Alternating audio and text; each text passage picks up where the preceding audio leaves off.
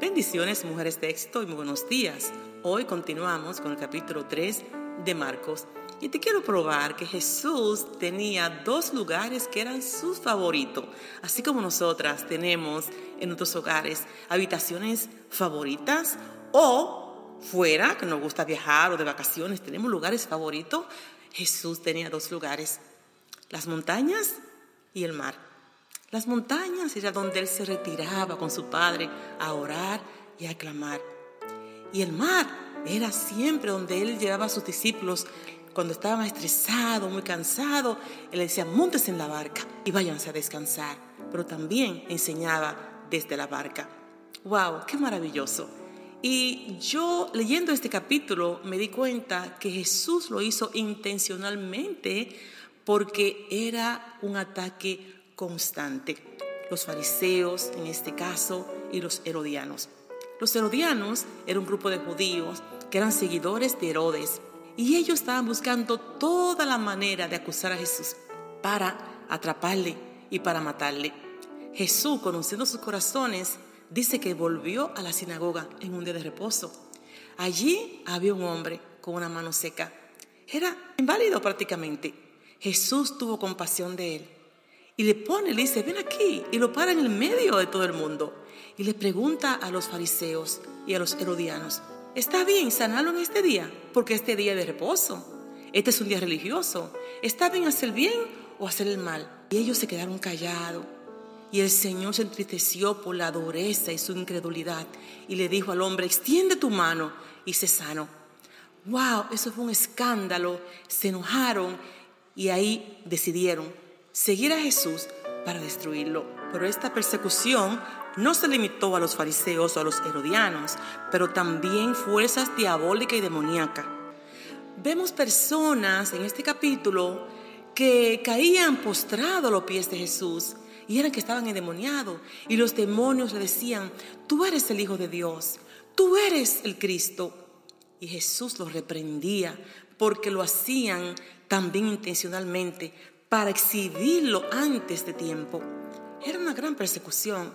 Por eso Jesús tenía un lugar muy favorito, muy especial, porque con la tensión, con tanta persecución, con tantos ataques, era su lugar de, retirarse, era su escondite, era el lugar de intimidad, era el lugar de recibir fuerza, era el lugar de descansar en los brazos de su Padre. Wow, pero qué enseñanza, mujeres de éxito. Hoy en día hay tantas persecuciones contra nuestra fe, contra nuestra familia, contra nosotras mismas. Wow, necesitamos ese lugar de escondite, ese lugar de intimidad donde podamos descansar, destresarnos, coger nuevas fuerzas.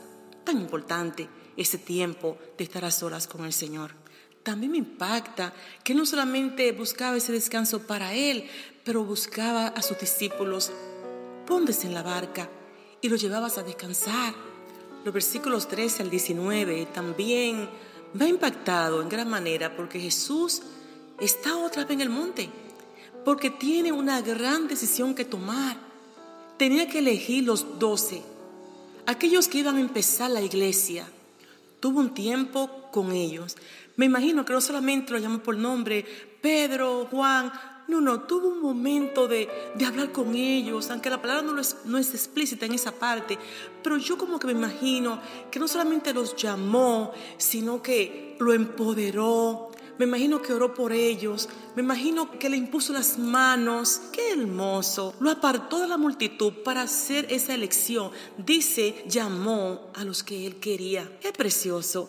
Qué gran lección, mujeres de éxito. Subió al monte a orar. Nosotras de igual manera vamos a apartarnos antes de tomar decisiones en la vida. Antes de cualquier cosa que vayamos a hacer, vamos a apartarnos, vamos a destresarnos, no vamos a tomar decisiones cuando nos sentimos agotadas, nos sentimos cansadas, nos sentimos desanimadas.